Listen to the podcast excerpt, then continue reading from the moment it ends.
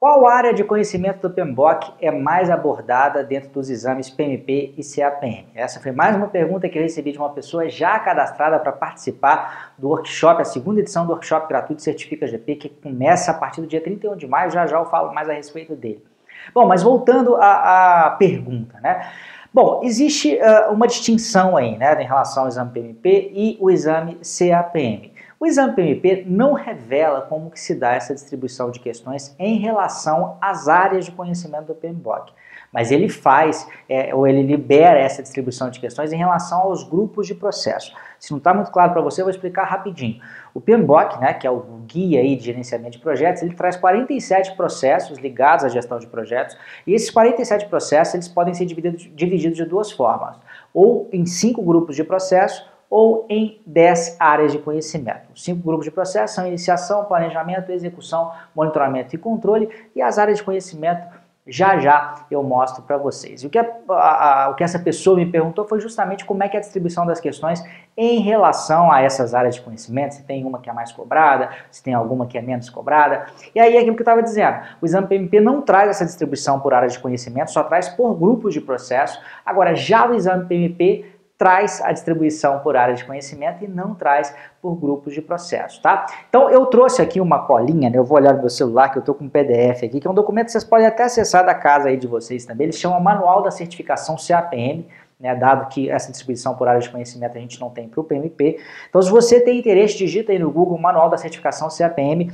e mais precisamente na página 23, né, na página 23 do PDF ou 21, de como é que você estiver olhando, ele traz essa distribuição das questões, não só em relação às áreas de conhecimento, mas em relação aos diversos capítulos do PMBOK a partir do capítulo 3, tá? Então, por exemplo, o capítulo 3, que trata da parte mais introdutória da, da gestão de projetos, que não trata de nenhuma área de conhecimento, são 15% das questões. Lembrando que o exame CAPM tem 150 questões, tá? O capítulo 4, que é o de integração, são 12%.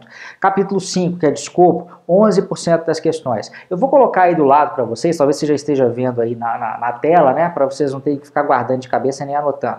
Capítulo 6, que é gerenciamento de tempo, 12%. Capítulo 7, 7%, que é o de custos, né? O capítulo 8, que é o de qualidade, 6%. Capítulo 9, que é o de recursos humanos, 8%, capítulo 10, que é o de comunicações, gerenciamento das comunicações, 6%, capítulo 11, que é o de gerenciamento de riscos, 9%, capítulo 12, que é o capítulo de aquisições, 7%, e capítulo 13, que é o capítulo de gerenciamento das partes interessadas, 7% também. Então repare, gente, que não existe assim, né, uma área que é muito mais abordada. Na verdade, existem as três primeiras áreas, né, a gente tem dois dígitos aí, né? Integração com 12%, escopo com 11% e gerenciamento de tempo com 12%. A partir daí, né, de custos para frente, a gente tem girando é, de 6 a 9% variando aí uma área. Mas o que eu acho é o seguinte, as variações, como vocês perceberam, elas são muito pequenas.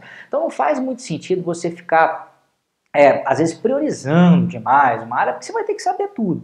Né? Em relação ao exame CAPM, é diferente, por exemplo, de concurso público. Né? Às vezes eu vejo o pessoal estudando para concurso público, a gente tem uma emenda gigantesca e nem sempre cai tudo de todas é, é, as disciplinas. Né? Tem até um, um amigo meu que dá um curso nessa área também, e ele até ajuda as pessoas a estudarem aí pegando aquilo que é o principal do edital, o que, é que tem mais chance de cair. Agora, em relação aos exames CAPM, PMP, as certificações de gestão de projetos, eu não acho que essa é uma boa ideia. Você tem que realmente enfiar, se enfiar de cabeça aí realmente para estudar todo o conteúdo e não ficar tentando muito adivinhar, não, porque como vocês viram, a distribuição ela não é tão favorável a uma determinada área e, as outras não ficam tão é, descobertas também, ok? É, amanhã, no próximo vídeo, eu vou falar sobre a distribuição por grupos de processo. Aí a gente já não tem né, para certificação CAPM, mas já tem para certificação PMP.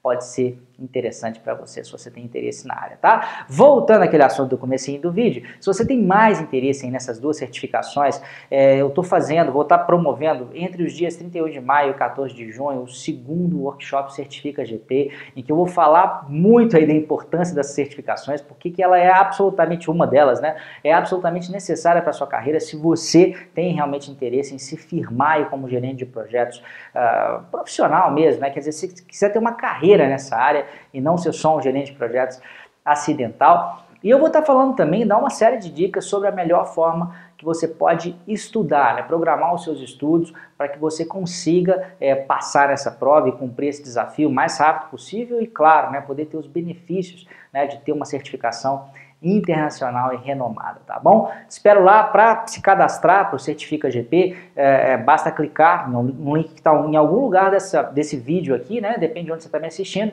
mas se não aparecer o link, você ficar meio perdido, é só digitar no seu browser www.certificagp.com.br, cadastre seu e-mail e no dia 31 de maio você vai receber um comunicado meu, pessoalmente meu, dizendo que o primeiro vídeo já está no ar. Tem uma área de comentários muito bacana para que você possa colocar suas dúvidas lá, discutir com outras pessoas. Espero lá. Na primeira edição foram mais de 18 mil pessoas e nessa eu quero você comigo. Grande abraço, tchau, tchau.